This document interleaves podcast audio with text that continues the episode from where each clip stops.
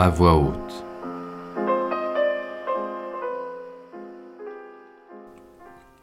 Épisode numéro 2 Chapitre 8 J'appris bien vite à mieux connaître cette fleur. Il y avait toujours eu sur la planète du Petit Prince des fleurs très simples, ornées d'un seul rang de pétales, et qui ne tenaient point de place, et qui ne dérangeaient personne. Elles apparaissaient un matin dans l'herbe, et puis elles s'éteignaient le soir. Mais celle-là avait germé un jour d'une graine apportée d'on ne sait et le Petit Prince avait surveillé de très près cette brindille qui ne ressemblait pas aux autres brindilles. Ça pouvait être un nouveau genre de baobab. Mais l'arbuste cessa vite de croître et commença de préparer une fleur. Le petit prince, qui assistait à l'installation d'un bouton énorme, sentait bien qu'il en sortirait une apparition miraculeuse, mais la fleur n'en finissait pas de se préparer à être belle, à l'abri de sa chambre verte. Elle choisissait avec soin ses couleurs, elle s'habillait lentement, elle ajustait un à un ses pétales. Elle ne voulait pas sortir toute fripée comme les coquelicots. Elle ne voulait apparaître que dans le plein rayonnement de sa beauté. Et oui, elle était très coquette. Sa toilette mystérieuse avait donc duré des jours et des jours. Et puis voici qu'un matin, justement, à l'heure du lever du soleil, elle s'était montrée. Et elle, qui avait travaillé avec tant de précision, dit en bâillant Ah, je me réveille à peine. Je vous demande pardon, je suis encore toute décoiffée. Le petit prince alors ne put contenir son admiration. Que vous êtes belle. N'est-ce pas? répondit doucement la fleur, et je suis née en même temps que le soleil. Le petit prince devina bien qu'elle n'était pas trop modeste, mais elle était si émouvante. C'est l'heure, je crois, du petit déjeuner, avait-elle bientôt ajouté. Auriez-vous la bonté de penser à moi? Et le petit prince, tout confus, ayant été chercher un arrosoir d'eau fraîche, avait servi la fleur. Ainsi l'avait-elle bien vite tourmentée par sa vanité un peu ombrageuse. Un jour, par exemple, parlant de ses quatre épines, elle avait dit au petit prince Ils peuvent venir, les tigres, avec leurs griffes. Il n'y a pas de tigres sur ma planète, avait objecté le petit prince. Et puis les tigres ne mangent pas d'herbe. Je ne suis pas une herbe, avait doucement répondu la fleur. Pardonnez-moi. Je ne crains rien des tigres, mais j'ai horreur des courants d'air. Vous n'auriez pas un paravent? Horreur des courants d'air? Ce n'est pas de chance pour une plante avait remarqué le petit prince. Cette fleur est bien compliquée. Le soir, vous me mettrez sous globe. Il fait très froid chez vous. C'est mal installé. Là d'où je viens. Mais elle s'était interrompue. Elle était venue sous forme de graine. Elle n'avait rien pu connaître des autres mondes. Humiliée de s'être laissée surprendre à préparer un mensonge aussi naïf, elle avait toussé deux ou trois fois pour mettre le petit prince dans son tort. Ce paravent, J'allais le chercher, mais vous me parliez. Alors elle avait forcé sa toux pour lui infliger quand même des remords. Ainsi le petit prince, malgré la bonne volonté de son amour, avait vite douté d'elle. Il avait pris au sérieux des mots sans importance et était devenu très malheureux. J'aurais dû ne pas l'écouter, me confia-t-il un jour. Il ne faut jamais écouter les fleurs. Il faut les regarder et les respirer. La mienne embaumait ma planète, mais je ne savais pas m'en réjouir. Cette histoire de griffes qui m'avait tellement agacé eût dû m'attendrir. Il me confia encore. Je n'ai alors rien su comprendre. J'aurais dû la juger sur les actes et non sur les mots. Elle m'embaumait et elle m'éclairait. Je n'aurais jamais dû m'enfuir. J'aurais dû deviner sa tendresse derrière ses pauvres ruses. Les fleurs sont si contradictoires. Mais j'étais trop jeune pour savoir l'aimer. Chapitre 9 Je crois qu'il profita pour son évasion d'une migration d'oiseaux sauvages. Au matin du départ, il mit sa planète bien en ordre, il ramena soigneusement ses volcans en activité, il possédait deux volcans en activité, et c'était bien commode pour faire chauffer le petit déjeuner du matin. Il possédait aussi un volcan éteint, mais comme il disait, on ne sait jamais. Il ramena donc également le volcan éteint. S'ils sont bien ramenés, les volcans brûlent doucement et régulièrement sans interruption. Les éruptions volcaniques sont comme des feux de cheminée. Évidemment, sur notre Terre, nous sommes beaucoup trop petits pour ramener nos volcans. C'est pourquoi ils nous causent des tas d'ennuis. Le petit prince arracha aussi, avec un peu de mélancolie, les dernières pousses de baobab.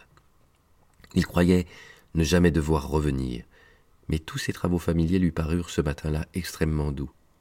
Et quand il arrosa une dernière fois la fleur et se prépara à la mettre à l'abri sous son globe, il se découvrit l'envie de pleurer. Adieu, dit-il à la fleur, mais elle ne lui répondit pas. Adieu, répéta-t-il. La fleur toussa, mais ce n'était pas à cause de son rhume. J'ai été sotte, lui dit-elle enfin. Je te demande pardon. Tâche d'être heureux. Il fut surpris par l'absence de reproche. Il restait là, tout déconcerté, le globe en l'air. Il ne comprenait pas cette douceur calme. Mais oui, je t'aime, lui dit la fleur. Tu n'en as rien su, par ma faute. Cela n'a aucune importance, mais tu as été aussi sot que moi. Tâche d'être heureux. Laisse ce globe tranquille. Je n'en veux plus. Mais le vent Je ne suis pas si enrhumé que ça. L'air frais de la nuit me fera du bien. Je suis une fleur. Mais les bêtes Il faut bien que je supporte deux ou trois chenilles si je veux connaître les papillons. Il paraît que c'est tellement beau.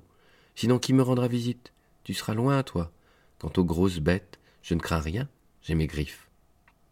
Et elle montrait naïvement ses quatre épines, puis elle ajouta Ne traîne pas comme ça, c'est agaçant. Tu as décidé de partir, va-t'en. Car elle ne voulait pas qu'il la vît pleurer. C'était une fleur tellement orgueilleuse. Chapitre 10 Il se trouvait dans la région des astéroïdes 325, 326, 327, 328, 329 et 330. Il commença donc par les visiter pour y chercher une occupation et pour s'instruire. Le premier était habité par un roi. Le roi siégeait, habillé de pourpre et d'hermine, sur un trône très simple et cependant majestueux. Ah. Voilà un sujet, s'écria le roi quand il aperçut le petit prince. Et le petit prince se demanda. Comment peut il me reconnaître puisqu'il ne m'a encore jamais vu? Il ne savait pas que, pour les rois, le monde est très simplifié. Tous les hommes sont des sujets. Approche-toi, que je te vois mieux, lui dit le roi, qui était tout fier d'être enfin roi pour quelqu'un. Le petit prince chercha des yeux où s'asseoir, mais la planète était tout encombrée par le magnifique manteau d'hermine. Il resta donc debout, et comme il était fatigué, il bâilla. Il est contraire à l'étiquette de bailler en présence d'un roi, lui dit le monarque. Je te l'interdis. Je ne peux pas m'en empêcher, répondit le petit prince tout confus. J'ai fait un long voyage et je n'ai pas dormi. Alors, lui dit le roi, je t'ordonne de bailler. Je n'ai vu personne bailler depuis des années. Les bâillements sont pour moi des curiosités. Allons, baille encore. C'est un ordre.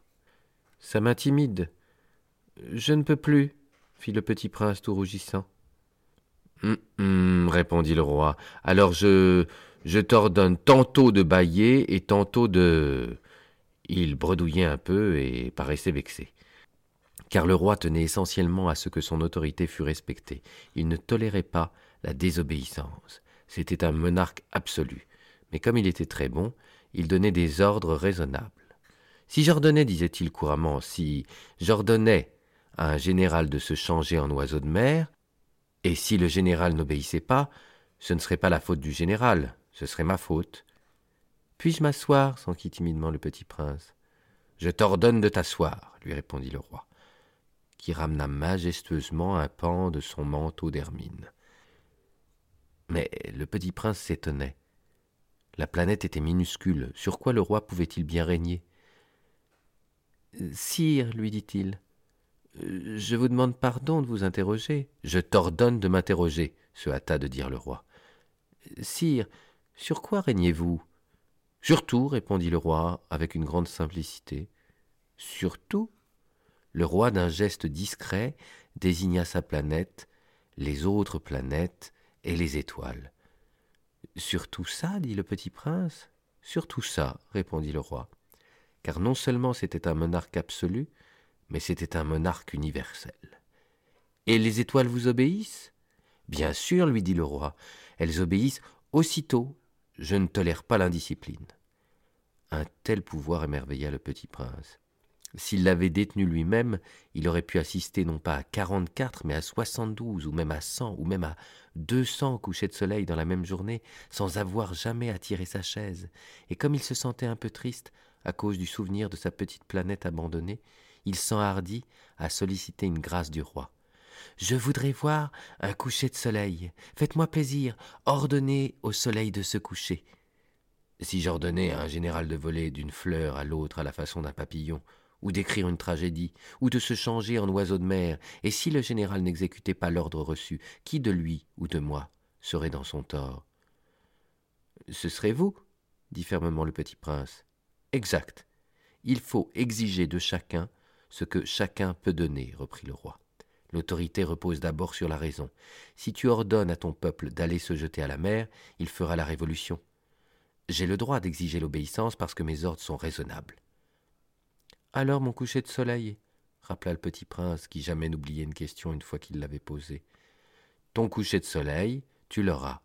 Je l'exigerai, mais j'attendrai dans ma science du gouvernement que les conditions soient favorables. Quand ça sera-t-il s'informa le petit prince. lui répondit le roi, qui consulta d'abord un grand calendrier. ce sera vers. vers. ce sera ce soir, vers sept heures quarante, et tu verras comme je suis bien obéi. Le petit prince bâilla. Il regrettait son coucher de soleil manqué. Et puis, il s'ennuyait déjà un peu. Je n'ai plus rien à faire ici, dit-il au roi. Je vais repartir. Ne pars pas, répondit le roi, qui était si fier d'avoir un sujet. Ne pars pas. Je te fais ministre. Ministre de quoi? De. de la justice. Mais il n'y a personne à juger. On ne sait pas, lui dit le roi. Je n'ai pas fait encore le tour de mon royaume, je suis très vieux, je n'ai pas de place pour un carrosse et ça me fatigue de marcher. Oh, mais j'ai déjà vu, dit le petit prince, qui se pencha pour jeter encore un coup d'œil sur l'autre côté de la planète. Il n'y a personne là-bas non plus. Tu te jugeras donc toi-même, lui répondit le roi. C'est le plus difficile. Il est bien plus difficile de se juger soi-même que de juger autrui. Si tu réussis à bien te juger, c'est que tu es un véritable sage. Moi, dit le petit prince, je puis me juger moi-même n'importe où. Je n'ai pas besoin d'habiter ici dit le Je crois bien que sur ma planète, il y a quelque part un vieux rat. Je l'entends la nuit. Tu pourras juger ce vieux rat. Tu le condamneras à mort de temps en temps, ainsi sa vie dépendra de ta justice, mais tu le gracieras chaque fois pour l'économiser. Il n'y en a qu'un. Moi répondit le petit prince, je n'aime pas condamner à mort. Et je crois bien que je m'en vais. Non, dit le roi. Mais le petit prince, ayant achevé ses préparatifs, ne voulut point peiner le vieux monarque. Si votre majesté désirait être obéie ponctuellement, elle pourrait me donner un ordre raisonnable, elle pourrait m'ordonner, par exemple, de partir avant une minute. Il me semble que les conditions sont favorables. Le roi n'ayant rien répondu, le petit prince hésita d'abord, puis avec un soupir prit le départ. Je te fais mon ambassadeur, se hâta alors de crier le roi. Il avait un grand air d'autorité. Les grandes personnes sont bien étranges, se dit le petit prince en lui-même durant son voyage. Chapitre 11 Chapitre 11 La seconde planète était habitée par un vaniteux. Ah Ah Voilà la visite d'un admirateur s'écria de loin le vaniteux dès qu'il aperçut le petit prince, car pour les vaniteux, les autres hommes sont des admirateurs. Bonjour, dit le petit prince. Vous avez un drôle de chapeau. C'est pour saluer, lui répondit le vaniteux. C'est pour saluer quand on m'acclame. Malheureusement, il ne passe jamais personne par ici. Ah oui, dit le petit prince qui ne comprit pas. Frappe tes mains l'une contre l'autre, conseilla donc le vaniteux. Le petit prince frappa ses mains l'une contre l'autre. Le vaniteux salua modestement en soulevant son chapeau. Ça, c'est plus amusant que la visite au roi, se dit en lui-même le petit prince. Et il recommença de frapper ses mains l'une contre l'autre. Le vaniteux recommença de saluer en soulevant son chapeau. Après cinq minutes d'exercice, le petit prince se fatigua de la monotonie du jeu. Et pour que le chapeau tombe, demanda-t-il, que faut-il faire? Mais le vaniteux ne l'entendit pas. Les vaniteux n'entendent jamais que les louanges. Est-ce que tu m'admires vraiment beaucoup demanda-t-il au petit prince. Qu'est-ce que signifie admirer? Admirer signifie reconnaître que je suis l'homme le plus beau, le mieux habillé, le plus riche et le plus intelligent de la planète. Mais tu es seul sur ta planète? Fais-moi ce plaisir, admire-moi quand même. Je t'admire, dit le petit prince en haussant un peu les épaules. Mais en quoi cela peut-il bien t'intéresser? Et le petit prince s'en fut. Les grandes personnes sont décidément bien bizarres, se dit-il simplement lui-même durant son voyage. Chapitre 12 La planète suivante était habitée par un buveur. Cette visite fut très courte, mais elle plongea le petit prince dans une grande mélancolie. Que fais-tu là? dit-il au buveur qu'il trouva installé en silence devant une collection de bouteilles vides et une collection de bouteilles pleines. Je bois, répondit le buveur d'un air lugubre. Pourquoi bois-tu? lui demanda le petit prince. Pour oublier, répondit le buveur. Pour oublier quoi? s'enquit le petit prince qui déjà le plaignait. Pour oublier que j'ai honte, avoua le buveur en baissant la tête. Honte de quoi? s'informa le petit prince qui désirait le secourir. Honte de boire acheva le buveur qui s'enferma définitivement dans le silence. Et le petit prince s'en fut perplexe. Les grandes personnes sont décidément très très bizarres, se disait-il en lui-même durant le voyage. Chapitre 13 La quatrième planète était celle du businessman.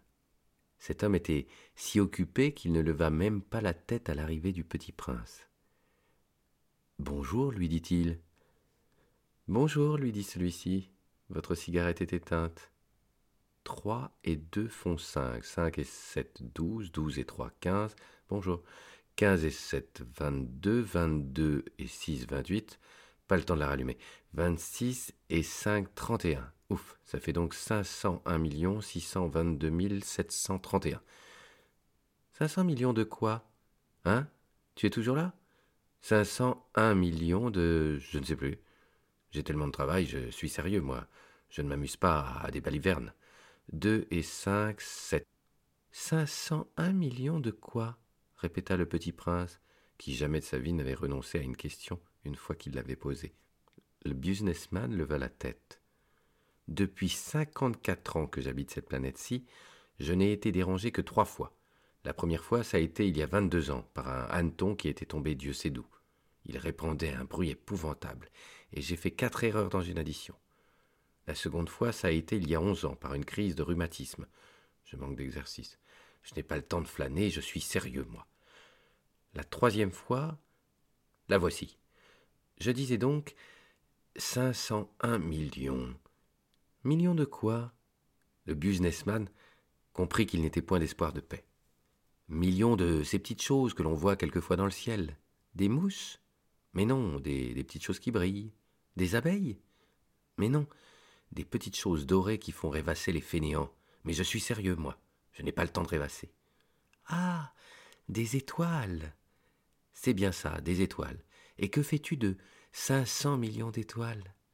501 622 731. Je suis sérieux, moi. Je suis précis. Et que fais-tu de ces étoiles? Ce que j'en fais? Oui Rien. Je les possède. Tu possèdes les étoiles? Oui. Mais j'ai déjà vu un roi qui. Les rois ne possèdent pas, ils règnent sûrs, c'est très différent. Et à quoi cela te sert-il de posséder les étoiles? Ça me sert à être riche, et à quoi cela te sert-il d'être riche? À acheter d'autres étoiles, si quelqu'un en trouve. Celui-là, se dit en lui-même le petit prince, il résonne un peu comme mon ivrogne. Cependant, il posa encore des questions. Comment peut-on posséder les étoiles? À qui sont-elles? riposta grincheux le businessman. Je ne sais pas, à personne. Alors elles sont à moi car j'y ai pensé le premier. Ça suffit? Bien sûr, quand tu trouves un diamant qui n'est à personne, il est à toi. Quand tu trouves une île qui n'est à personne, elle est à toi. Quand tu as une idée le premier, tu l'as fait breveter, elle est à toi. Et moi, je possède les étoiles puisque jamais personne avant moi n'a songé à les posséder. Ça c'est vrai, dit le petit prince. Et qu'en fais-tu? Je les gère, je les compte et je les recompte, dit le businessman. C'est difficile, mais je suis un homme sérieux. Le petit prince n'était pas satisfait encore. Moi, si je possède un foulard, je puis le mettre autour de mon cou et l'emporter. Moi, si je possède une fleur, je puis cueillir ma fleur et l'emporter. Mais tu ne peux pas cueillir les étoiles. Non, mais je puis les placer en banque. Qu'est-ce que ça veut dire? Ça veut dire que j'écris sur un petit papier le nombre de mes étoiles et puis j'enferme à clé ce papier-là dans un tiroir. Et c'est tout. Ça suffit. C'est amusant, pensa le petit prince. C'est assez poétique, mais ce n'est pas très sérieux. Le petit prince avait sur les choses sérieuses des idées très différentes des idées des grandes personnes. Moi, dit-il encore, je possède une fleur que j'arrose tous les jours. Je possède trois volcans que je ramène toutes les semaines, car je ramène aussi celui qui est éteint. On ne sait jamais. C'est utile à mes volcans, et c'est utile à ma fleur, que je les possède. Mais tu n'es pas utile aux étoiles? Le businessman ouvrit la bouche, mais ne trouva rien à répondre, et le petit prince s'en fut. Les grandes personnes sont décidément tout à fait extraordinaires, se disait-il simplement lui-même durant le voyage. Chapitre 14 La cinquième planète était très curieuse. C'était la plus petite de toutes. Il y avait là juste assez de place pour loger un réverbère et un allumeur de réverbère. Le petit prince ne parvenait pas à s'expliquer à quoi pouvait servir quelque part dans le ciel, sur une planète sans maison ni population, un réverbère et un allumeur de réverbère. Cependant, il se dit en lui-même Peut-être bien que cet homme est absurde. Cependant, il est moins absurde que le roi, que le vaniteux, que le businessman et que le buveur. Au moins, son travail a-t-il un sens? Quand il allume son réverbère, c'est comme s'il faisait naître une étoile de plus ou une fleur. Quand il éteint son réverbère, ça endort la fleur ou l'étoile. C'est une occupation très jolie. C'est véritablement utile puisque c'est joli. Lorsqu'il aborda la planète, il salua respectueusement l'allumeur. Bonjour. Pourquoi viens-tu d'éteindre ton réverbère C'est la consigne, répondit l'allumeur. Bonjour. Qu'est-ce que la consigne C'est d'éteindre mon réverbère. Bonsoir et il le ralluma. Mais pourquoi viens-tu de le rallumer? C'est la consigne, répondit l'allumeur. Je ne comprends pas, dit le petit prince. Il n'y a rien à comprendre, dit l'allumeur. La consigne, c'est la consigne. Bonjour. Et il éteignit son réverbère. Puis, il s'épongea le front avec un mouchoir à carreaux rouges. Je fais là un métier terrible. C'était raisonnable autrefois. J'éteignis le matin et j'allumais le soir. J'avais le reste du jour pour me reposer et le reste de la nuit pour dormir. Et depuis cette époque, la consigne a changé? La consigne n'a pas changé, dit l'allumeur. C'est bien là le drame. La planète d'année en année a tourné de plus en plus vite, et la consigne n'a pas changé. Alors, dit le petit prince, alors maintenant qu'elle fait un tour par minute, je n'ai plus une seconde de repos, j'allume et j'éteins une fois par minute. Ça, c'est drôle. Les jours chez toi durent une minute? Ce n'est pas drôle du tout, dit l'allumeur. Ça fait déjà un mois que nous parlons ensemble. Un mois? Oui, trente minutes, trente jours. Bonsoir. Et il ralluma son réverbère. Le petit prince le regarda, et il aima cette allumeur qui était tellement fidèle à la consigne. Il se souvint des couchers de soleil que lui-même allait autrefois chercher en tirant sa chaise. Il voulut aider son ami. Tu sais, je connais un moyen de te reposer quand tu voudras. Je veux toujours, dit l'allumeur, car on peut être à la fois fidèle et paresseux. Le petit prince poursuivit. Ta planète est tellement petite que tu en fais le tour en trois enjambées. Tu n'as qu'à marcher assez lentement pour rester toujours au soleil. Quand tu voudras te reposer, tu marcheras, et le jour durera aussi longtemps que tu voudras. Ça ne m'avance pas à grand-chose, dit l'allumeur. Ce que j'aime dans la vie, c'est dormir. Ce n'est pas de chance, dit le petit prince. Ce n'est pas de chance, dit l'allumeur. Bonjour. Et il éteignit son réverbère. Celui-là, se dit le petit prince, tandis qu'il poursuivait plus loin son voyage, celui-là serait méprisé par tous les autres, par le roi, par le vaniteux, par le buveur, par le businessman. Cependant, c'est le seul qui ne me paraisse pas ridicule. C'est peut-être parce qu'il s'occupe d'autre chose que de soi-même. Il eut un soupir de regret et se dit encore celui-là est le seul dont j'eusse pu faire mon ami. Mais sa planète est vraiment trop petite. Il n'y a pas de place pour deux. Ce que le petit prince n'osait pas s'avouer, c'est qu'il regrettait cette planète bénie à cause surtout des 1440 couchers de soleil par 24 heures. Chapitre 15 La sixième planète était une planète dix fois plus vaste. Elle était habitée par un vieux monsieur qui écrivait d'énormes livres. Tiens, voilà un explorateur, s'écria-t-il quand il aperçut le petit prince. Le petit prince s'assit sur la table et souffla un peu. Il avait déjà tant voyagé. D'où viens-tu lui dit le vieux monsieur. Quel est ce gros livre dit le petit prince. Que faites-vous ici? Je suis géographe, dit le vieux monsieur. Qu'est-ce qu'un géographe? C'est un savant qui connaît où se trouvent les mers, les fleuves, les villes, les montagnes et les déserts. Ça, c'est bien intéressant, dit le petit prince. Ça, c'est enfin un véritable métier. Et il jeta un coup d'œil autour de lui sur la planète du géographe. Il n'avait jamais vu encore une planète aussi majestueuse. Elle est bien belle, votre planète. Est-ce qu'il y a des océans? Je ne puis pas le savoir, dit le géographe. Ah Le petit prince était déçu. Et des montagnes? Je ne puis pas le savoir, dit le géographe.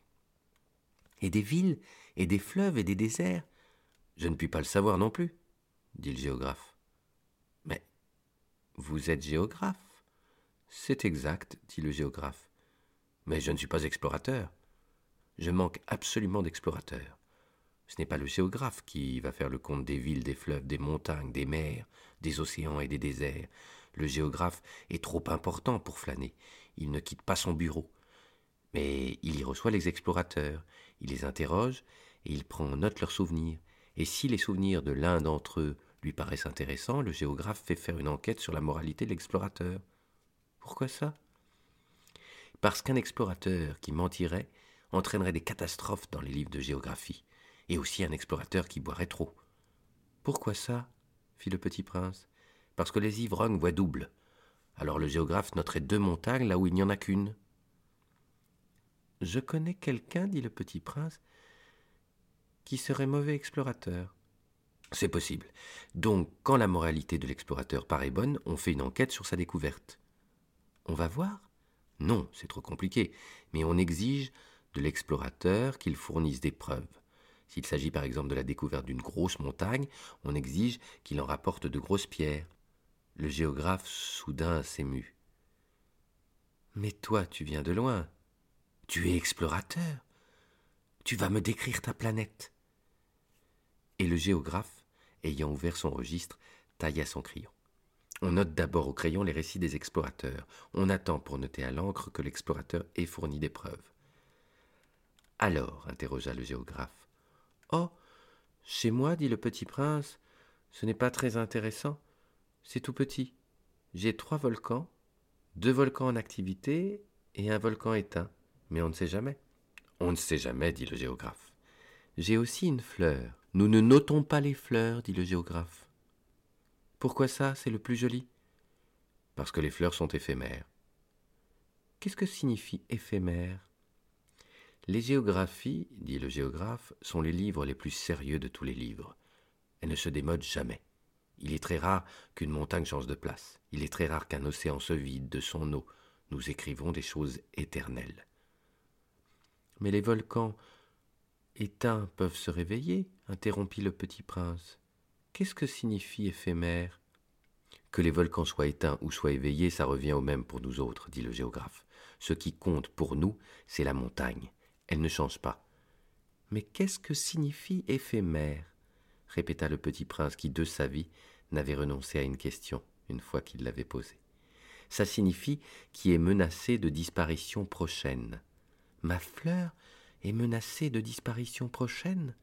Bien sûr, Ma fleur est éphémère, se dit le petit prince, et elle n'a que quatre épines pour se défendre contre le monde, et je l'ai laissée toute seule chez moi.